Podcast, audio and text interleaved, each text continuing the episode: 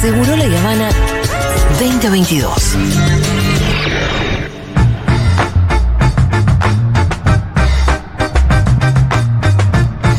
Bravo, Juancito. Juan Manuel Carr, no sabía que estabas en cabina. Juan Manuel Car, ¿cómo estás tú? Soy un ¿Cómo anda? ¿Cómo anda este equipazo, este Dream Team de Segurola y Habana? Yo soy un líder latinoamericano, tú me tienes cautivado. En cabina, Manuel. estoy en cabina en este momento. Mel Zelaya, te mando un abrazo grande para ti. Reina Gracias, de Inglaterra. Bueno, Ese Juanma, fue, ¿cómo bueno. andás? Bien, ¿ustedes cómo andan? Bien, ¿vos?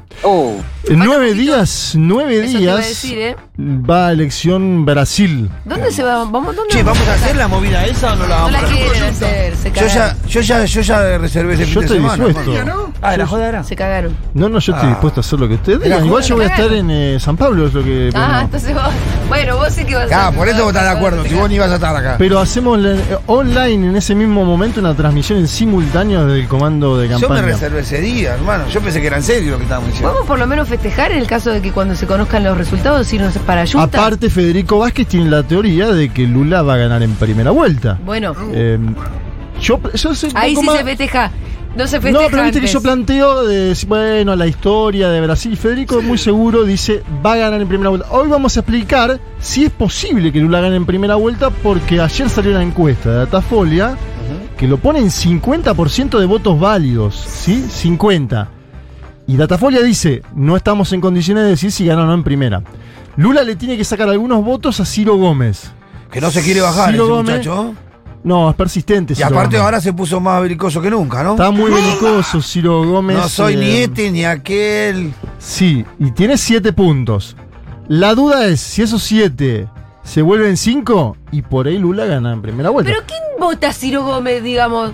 Y eso, mira, el PDT es un partido histórico trabalista en Brasil que tiene una base muy fuerte en un estado que se hará. Está todo bien, pero dadas las circunstancias. Pero viste que hay segmentos ni en algunos, ¿no? Y acá están los neuquinos que son, son neuquinos.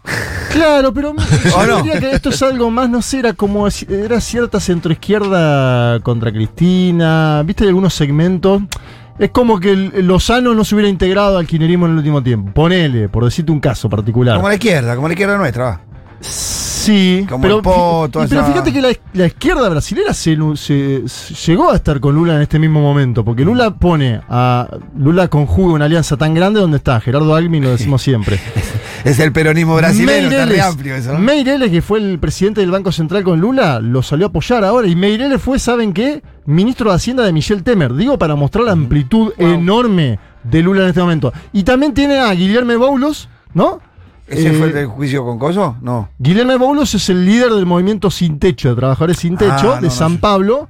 Un líder que nadie puede decir, no es de izquierda Guillermo Boulos, es de. Mirá, yo hice una actividad con esa organización. con Guillermo Boulos. Eh, eh, sí, con los sin techo. Eh, fuimos a identificar eh, edificios gubernamentales eh, sin uso. Mira. Esta propiedad es ociosa. Le poníamos Muy un bien. cartel en la puerta. Claro, de hecho, Guillermo ¿Acá en la Boulos. ciudad de Buenos Aires? No, en Brasil. Ah, Guillermo, ¿sabes lo que hizo Julita Guillermo Boulos? Cuando le, a Lula decían que tenía el famoso triplex por el cual lo condenaron, que vos mencionabas antes. sí. Boulos fue con el MST Sí. puso- lo ocuparon un día y Sí. dijeron: si no es de Lula Sí. y no es de nadie, es nuestro. Es verdad. y la después se hicieron muy fueron, bien. pero hicieron una espectacular Sí, sí, movida sí. de marketing Es verdad. político. Eh, con Marcelo Rocha me sigo comunicando esa Hasta, banda. hasta ahora nunca hubo, miren, salvo Cardoso dos veces, nunca en Brasil alguien ganó en primera vuelta. Pero Cardoso dos veces ganó un primer. la Cardoso las dos veces se la gana Lula las dos veces en primera vuelta. Después, Dilma, Bolsonaro, Color de Melo y Lula las dos veces, ninguno ganó eh, en una sola vuelta. Y Lula, Lula empezó con una campaña más belicosa contra Bolsonaro. ¿Sí? Porque Lula hasta ahora venía diciendo lo que yo hice en el gobierno, éramos todos más felices. Sí. Que, que es verdad en un punto, ¿no? Es lo que. Éramos todos más felices, cobraba más al salario. cinema, al teatro. Eso, eso mismo. Ayer le dijo a un. Ayer lo estaban entrevistando a Lula.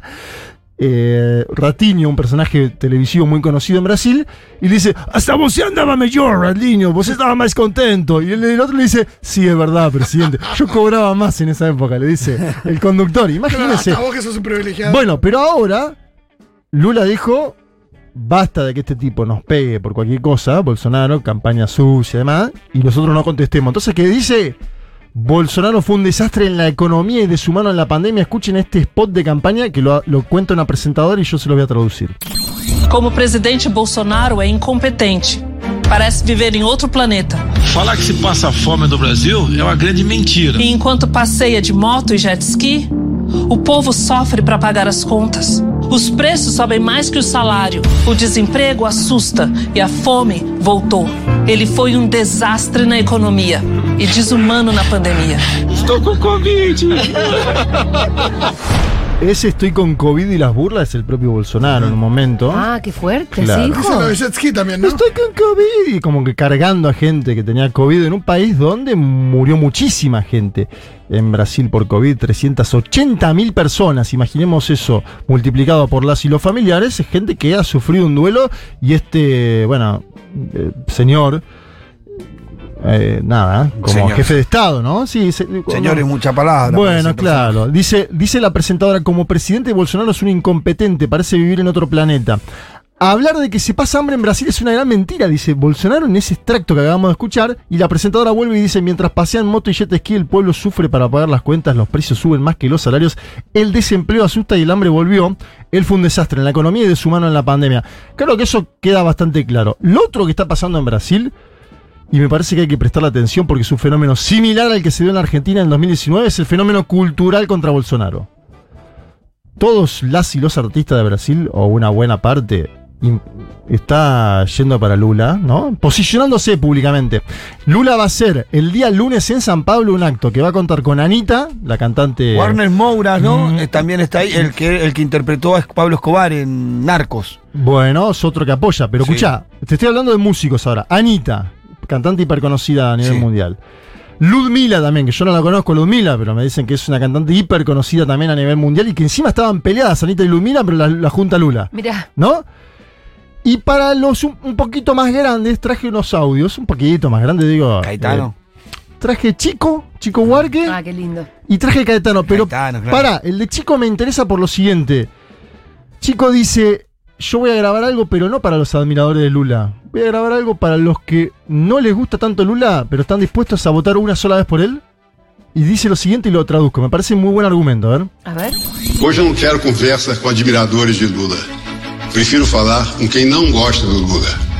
Mas há de entender que nesse momento o importante é salvar a nossa democracia.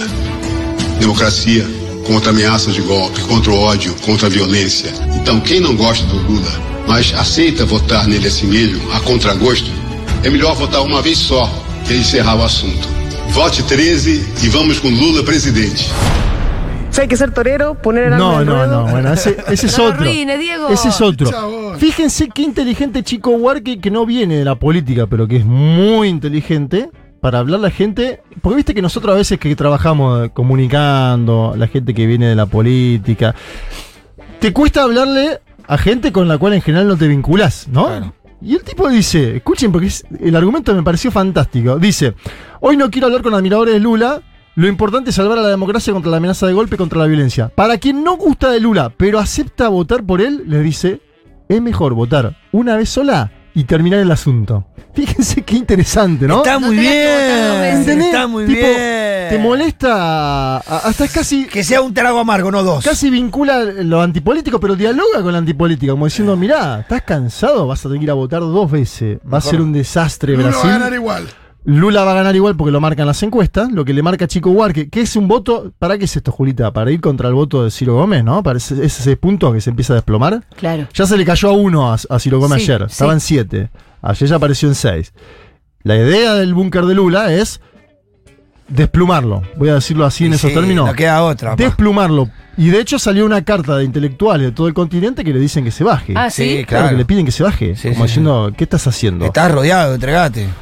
Caetano Veloso, un poco más emotivo que Huarque. Huarque muy cerebral en lo que pidió. Sí, un tipo bueno. también muy emotivo. Caetano Veloso, un hombre que es cercano a Ciro, entonces vale más esto que va a decir. Caetano Veloso históricamente es cercano a Ciro Gómez. Mirá. Y dice, sí, yo lo conozco a Ciro, me llevo bien, pero hay que votar por Lula. Escuchá. Eu reconheço sempre a, a importância de Lula, o histórico dele. Votei nele chorando a primeira vez que votei, quando ele se elegeu. A primeira vez que votei foi contra Collor. em Lula. E agora, sinceramente, eu acho que, mesmo a gente adorando Ciro e respeitando o que ele planeja e promete, eu acho que o negócio é. Tem que ser Lula. Lula presidente, o Brasil da esperanza. Tiene que ser Lula, pero escuchen esto, porque él dice, yo reconozco la importancia de Lula, lo histórico de él, dice lo histórico de Lula, voté a Lula llorando la primera vez que fue electo, dice Caetano Veloso, un hombre que no tiene ningún problema en mostrarse sensible, ¿no? Es parte de esa generación que tiene problemas. El propio Lula dice que está muy bien llorar ahora, me encanta esa deconstrucción, ¿no? De la, Ah, igual Lula la siempre fue de sensibili- llorar, ¿eh? Sí, pero la sensibilidad de los hombres en Brasil, un país eh, un poco más machista, bien. Dice, y la primera vez que voté fue, co- fue contra Color por Lula, una elección que perdió Lula, como tantas elecciones que perdió. Y ahora, sinceramente, dice, mismo adorando a Ciro y respetando lo que él promete, pienso que el negocio es, hace una L frente a cámara y dice, tiene que ser Lula. Fíjate por qué hay impacta en la base de voto de Ciro Gómez también, ¿no? O los. Claro. eh, digo. El intelectual urbano que está ahora tomando un café en San Pablo y piensa que el voto por Ciro Gómez es un voto hereje en esta, ¿no? Que dice, no, yo quiero salir de la grieta, de la polarización. Bueno, hay un tipo que le está diciendo, dale, es ahora. Me parece que hay, hay un dato. Y el otro dato que verifica la posible hipótesis de Fede Vázquez, que eh, en esa misma mesa donde vos estás, eh, silla donde vos estás, Julita, Sí. que es que puede ganar en primera vuelta, es que Lula se juntó con el encargado de negocio de la Embajada de Estados Unidos en verdad. Brasil. ¿Para qué? Aparentemente le pidió que si vence en primera vuelta haya un posicionamiento veloz de la administración de Joe Biden. ¿sí? Esto es lo que sabemos de apariencia del encuentro. Obviamente Lula no salió a decir nada de ese encuentro. Tampoco lo hizo Douglas Conef, quien sí dijo que confía en el sistema electoral brasileño. Ahí Es tenemos un- importante por todo lo que venía diciendo Bolsonaro. Imagínense que Brasil no tiene embajador, o sea, Estados Unidos no tiene embajador en Brasil. Este es el estado eh, de la situación post. eh, eh, ¿Y cómo fue que saca, retiraron su embajador ahí? en, en un momento cuando Bolsonaro apoyaba el intento de asalto al Capitolio, Ah. etcétera, etcétera, Brasil pasó a ser en la, para la administración Biden. Claro que, que nosotros nos olvidamos que en Estados Unidos hubo un intento de golpe de Estado, Claro, ¿no? sí, sí. Eh, que, que fue muy fuerte, que fue. Y, y entonces hay encargado de negocios ahí en este momento, Douglas eh, Conniff. Cata puede, puede no haber embajador, pero sí encargado de negocios. Siempre, Estados Unidos siempre la embajada funciona igual, no se hagan problema. Una señal de que. Y es lo que decía Evo Morales, que nunca hubo golpe de Estado porque no había embajada de Estados Unidos dentro, ¿no? Una de las señales de que también Bolsonaro piensa ahí, suspendieron el- la celebración de los 200 años de la embajada de, Argen- de- de Brasil en Argentina, Sí. Dos veces, y esta vez mandaron el médico diciendo no se va a celebrar. Ya está, ¿no? No se va a hacer más. No se va a hacer. Es lo único que falta de che, estoy haciendo las valijas, mejor lo vemos otro día. ¿Tenés el avioncito, Dieguito? Che, pará, ¿ya A te ver, vas de no, Brasil? No, no, espera, si que no nos quedamos. Me quedo lo que eh, quieran, ¿eh? No Me sé por qué que quería quieran. un audio de Gilberto Gil, que ¿Sabés fue ministro de Cultura de Lula. Como trajiste a Caetano, a Sí, Chico, vamos a buscar si hay. Yo no lo vi Capaz en que los no hay, últimos pero- días. Vamos, yo no lo. Porque me acordé que el año pasado cumplió 80. ¿Se acuerdan que hizo un streaming Sí. Sí. festejando su cumple, que fue espectacular? Tienen todos 80 esa camada, ¿no? Porque Caetano también. O estoy. sí. Y por ahí, creo que si no, le pega Caetano. Caetano tiene 80. Daniela Mercury también, seguramente. Daniela Mercury, que cantó cuando estuvimos allí nosotros esa famosa canción. Daniela Mercury hace política todos los días, no tengas problema. Chico y Caetano son un.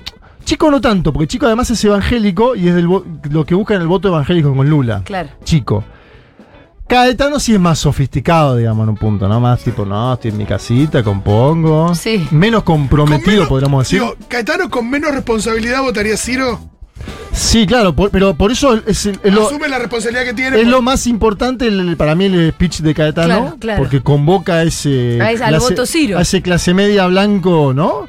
Sí. Eh, que por ahí llegó a San Pablo, de otro lugar. Ahora sí, nos vamos con el avioncito. o qui- Si quieren alguna pregunta más de Brasil, estoy acá, chicos. No, lo que ustedes quieran, ¿eh? No, qué poco que falta, eso lo. Nueve días. ¿Mucha nueve gente vota en Argentina? No tengo el dato, Pitu. Bueno, habrá lo que ir a. Maluco entonces en vez de. Te lo No debo. debe ser me tanto. parece, No debe que, ser mucho me igual, parece ¿no? que es un padrón bajo y además impacta bajo en el, el padrón El electoral Sí, general, digamos. que debe ser. Creo que 13.000 empadronadas. Voy a consultar. Tre- Y los que eran muchos eran los colombianos la otra vez. Sí, claro. ¿Este es un avión supersónico? ¿A dónde estamos yendo? Vamos a, a la Organización de Naciones Unidas, ¿quieren? Bueno. Ah, porque hubo mucho. A New York. Hubo Asamblea General eh, de la ONU. Me encanta porque Moritán dijo que Alberto no tenía agenda en Nueva York y se encontró con Georgieva y habló en la ONU. Como si fuera poco. Sí. Viste que, bueno, es así. Fue sin agenda. Mirá, no sé si hay agenda como más importante que esa. No, claro, que, ¿Con quién se juntaría él aparte, no? Moritán. El hombre que contestaba sobre todo. ¿Te acordás? Ese, ese contesto sobre todo. Bueno, está bien, qué sé yo. Cada uno sabe de algún tema particular. Eh, me parece que está sonando. el- ¿Qué pasa en el avión, Diguito? que Está está el avión, sonando? Hay que, hay que te desabroches el cinturón. Sí. Ese es el desabrocharse el cinturón. Puertas en automático, crosscheck y reportar. Ahí está, mirá. Bueno, em, Gustavo Petro, vi que tuvo Quique Vial el día. ¿qué? ¿Cuándo Eh, vino no Quique? entraba en, en sí. Estaba como loco, Quique. Pero Extasiado. porque fue un discurso. La primera vez que un presidente de la ONU da un discurso que a Quique Viale le puede gustar y conmover. Un- En la historia de los discursos En la de, la historia de la ONU, ¿no? Claro. ¿Viste cómo estaba Quique Viale? No podía creer. Habló, pero eh, aparte fue medio filosófico también Petro, porque le gusta a Quique Viale, pero yo me imagino a Mujica si lo veía, porque Petro habló de venenos, de consumo, de soledad, de drogas, dijo, la enfermedad de la soledad no se curará con el glifosato sobre las selvas. No es la selva la culpable, la culpable es su sociedad educada en el consumo sin fin, en la confusión estúpida entre consumo y felicidad, ¿no? Como una especie de filósofo, Gustavo Hermoso Petro. discurso hizo Petro. Sí, está hermoso. Dijo, no sé, por ahí lo pasaron. Yo tengo un pequeño audio. Porque No, dice, hablamos un poquito con, con Quique Viale, pero, Pero no. pasémoslo de vuelta. Pero Pero, no no, lo- no, lo profundizó mucho. Él dice, ¿qué es más venenoso para el ser humano? ¿La cocaína, el petróleo o el carbón? Picante decir eso. Bueno, el petróleo no. y el carbón. No, no, igual no lo decía. No lo decía porque, pará, hay No otra cosa. defendiendo el No, lo- no era cocaína. apologético del consumo de cocaína, sino era... Nos partimos el napo. no, no. Está tremendo. está- ¿Cómo está esa botonera ahí, ahí, ahí? Hace No, tiempo que no usábamos de No eso, iba, pero aparte no iba a ese lado. Bien, vamos a dejar a Gustavo Petro hablando. eh, porque él dice No lo que hay, interrumpas, hay un Diego, geno- hay un genocidio en América Latina. Dieguito, por favor, no pongan nada. ¿eh? Por ocultar la verdad, verán morir la selva y las democracias. La guerra contra las drogas ha fracasado. La lucha contra la crisis climática ha fracasado. Han aumentado los consumos mortales de drogas suaves, han pasado a las más duras. Se ha producido un genocidio en mi continente y en mi país han condenado a las cárceles a millones de personas para ocultar sus propias culpas sociales. Le han echado la culpa a la selva y sus plantas. Han llenado de sin razón los discursos y las políticas. Yo les demando desde aquí, desde mi Latinoamérica herida, acabar con la irracional guerra contra las drogas. Disminuir el consumo de drogas no necesita de guerras, de armas, necesita que todos construyamos una mejor sociedad. Bien, ahí estaba el presidente de Colombia. O sea, ustedes Sin leer nada, ¿no? que el a- eh, pero sin leer una palabra, lo dijo perfecto. la mayoría no lee. Eso, ahí. ¿sabes que No, no es para. Sí, la mayoría no leen, pero. Hay alguno que se queda con el teleprompter, otro que lleva alguna la, la hojita, ¿no? Entiendo que Para mí Alberto no es llevó la pavada. hojita. Habla de la claridad mental de lo que vos querés decir. Sí, uno en O general. sea, el que sabe bien lo que tiene Sí. que decir no necesita leer. So- Son contados, igual, porque este, este señor eh, habla hace 40 años en público, Gustavo Sí, Petro, ¿no? sí. Que lo, parecía en ese caso a Lula, si querés, a Cristina Kirchner. A Chávez. Sí. Cristina Kirchner, claro, Chávez no Chávez. tenía también eso, Sí. pero Chávez también hablaba desde, desde el 92 en público en Venezuela, pero antes también hablaba largo y tendido. Bueno, me parece que el discurso de Petro es, es algo novedoso. Ahí en general uno va ¿no? a la ONU a decir estamos muy muy muy conflictuados por la situación que vive Ucrania. Son todos discursos Medio cassette, medio cassette, acartonados, cassette. Y me parece que ahí tiró alguna novedosa. Vamos a profundizar el día domingo. Les traigo también a Luis Arce, presidente de Bolivia. No, no, no, estamos en la ONU, nos quedamos en el mismo lugar, Dieguito. No nos vamos a Bolivia. Bueno, sí que sí. Eh, estamos en la ONU. Diegui, volvé. Dieguito. Pero Arce va para allá, lo llevamos. Claro, Arce lo que pasa es que en el- con el avión de Dieguito vino a La Paz y ahora sale de vuelta para New York. Y habló sobre litio, que es el otro gran tema que se va a venir. Bueno, Ediciones Futurock sacó un, un libro que acaba de salir Está sobre litio, ¿no? espectacular, voy por la mitad. Mirá. Ah, qué bien, Pitu. Está muy bueno. ¿Cómo tengo que errar? arrancar. Este tipo no duerme un segundo. Porque ve quién es la máscara. está más informado que nosotros. Ve la No, le máscara. dejé la máscara y Tinelli y lo reabandoné. Está bien, está bien, Pitu. Está bien. Estoy abandonando, sí, Algo hace mucho hay que dejar. y A mejor Tinelli lo abandonó en Suba también, ¿no? momento- sí. En Suba también lo abandonó. primero- tengo que leer en algún le, momento, Le tiró, estoy uno- aprovechando. le tiró un poquito de fuego el técnico de San Lorenzo, gran técnico. Y, y, bueno, Pero lo que sé, el litio, después te cuento, Julio. Y ahora entonces, escuchalo a Luis Arce y comentanos qué sabe de litio vos, a ver. Rechazamos todo tipo de injerencias y afanes de desestabilización de la democracia en nuestro país con el afán de controlar el litio. Según lo manifestado por la comandante del Comando Sur de Estados Unidos hace un par de meses, el llamado Triángulo de Litio, ubicado en América del Sur, conformado por Bolivia, Argentina y Chile, se encuentra en la mira de los Estados Unidos. Naciones Unidas debe tomar medidas contra todos aquellos países que no respeten la soberanía y la no injerencia y que enfrentan a los pueblos por el control de los recursos naturales estratégicos. No somos fichas de tableros de ajedrez, somos pueblos que trabajan día a día para salir adelante y tenemos todo el derecho de decidir sobre nuestros recursos naturales. Ay, ¿cómo Bueno, nos van a cagar con el em, litio? Si viene esa batalla, Julita, ¿no? Hay que, hay que hablar con el Estado Plurinacional de Bolivia, con Chile, ¿no? El- Sí. lo- Porque lo que decíamos acá fuera del aire, con México. o se los regalamos o nos van a venir a querer cagar. Salvo que nos pongamos de acuerdo los países que tenemos litio y armamos una especie de alianza que sea un poco más potente. Pero no alianza para exportar materia prima.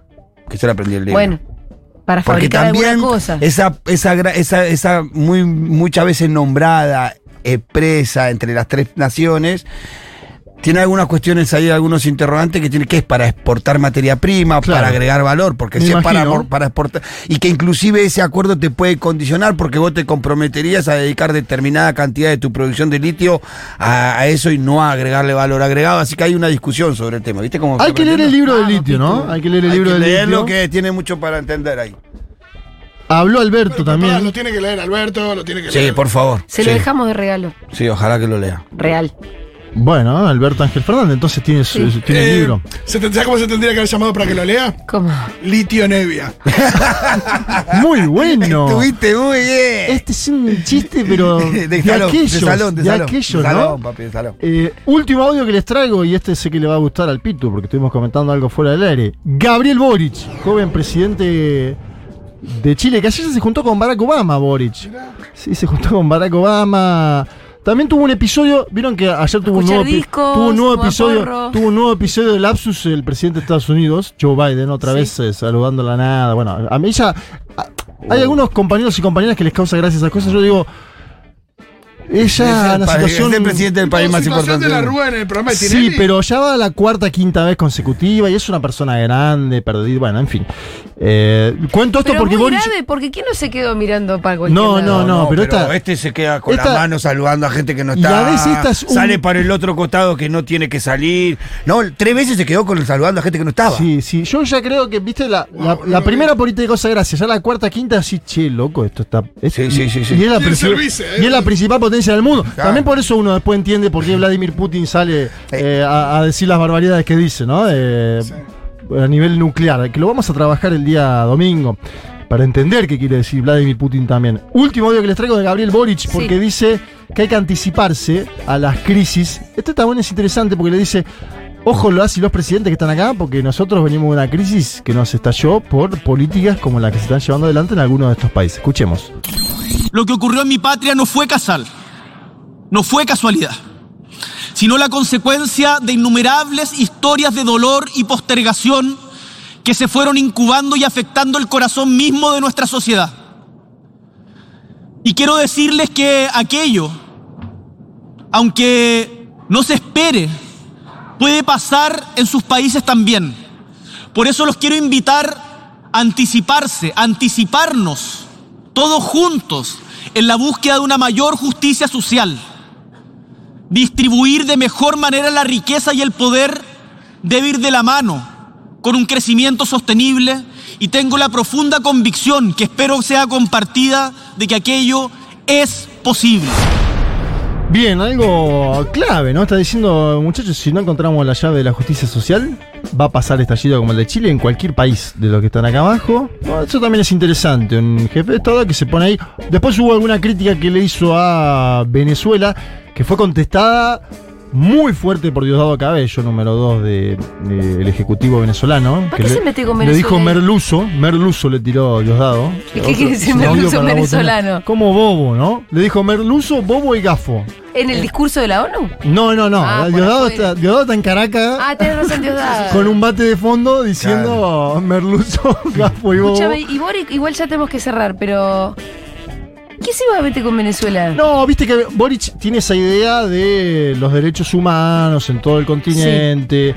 Yo creo que es de hace dos o tres años el discurso que todavía tiene Boric sobre Venezuela, Nicaragua. No en el sentido de que vos podés criticarlo, pero ya hay una idea de tener una vinculación diplomática con Venezuela. Digo, la Argentina mandó embajador, Brasil va a mandar embajador porque desconocen, si bien podés- vos tenés poder una interpretación de Maduro. El gobierno de Maduro ahí en Venezuela, ¿no? Eh, y me parece que viene por ahí el lado ¿Qué lo de- hace para diferenciarse de, de- de Bolivia, de Argentina? De... Sí, pero para mí los la izquierda chilena en general con esos temas es más eh, cautelosa, Mm. ¿no? Podríamos decir como que no. Y Boric nunca tuvo vínculo con el chavismo tampoco, No. porque los otros presidentes, la mayoría, Por joven. por juventud, como tampoco lo tuvo, si querés, Petro, pero Petro no aprovechó para Petro le pegó todo el, ¿no? Y la su política. discurso estará un poco influido por el informe de Bachelet de Derechos Humanos. También es muy buena la que aportás porque, claro, Bachelet tiene un peso específico, es expresidenta de Chile y obviamente el, el- el gran informe de Bachelet, el gran informe digo porque es el conocido, es- no, no lo estoy valorando, eh, fue en el 2018 y, y me parece que y tuvo impacto en la opinión pública chilena, sin lugar a dudas. ¿Terminamos? Terminamos, chicos. el día domingo tenemos un programón, les Bien. anticipo. Así que te escucharemos el domingo, Juanma, y te Sí. volvemos a encontrar el viernes. El otro viernes seguramente haremos una salida ya desde Sao Paulo. Eso, claro, vos Sí, te vas de claro. vuelta. Hacemos una Guau, salida. bueno, Nosotros está. seguimos insistiendo Charlamos. para armar el programa especial. acá. Ese día vamos a tener un termómetro del fin de la campaña electoral en Brasil que va a ser el jueves y vamos a tener alguna encuesta. O sea, vamos hagamos a ver. Llevemos a brasileros a votar en el auto. Algo. Vamos a, Llévate mirá, un siempre quiere el dirigente social y político. El dirigente quiere meter a alguien en un bondi que vaya a hacer algo a algún lugar. que vaya que ponga el botito ahí. Voto, voto quiere. Anda, pone botito. Bueno, Gracias, chicos. Buen viaje, Juanma. Chau, chau.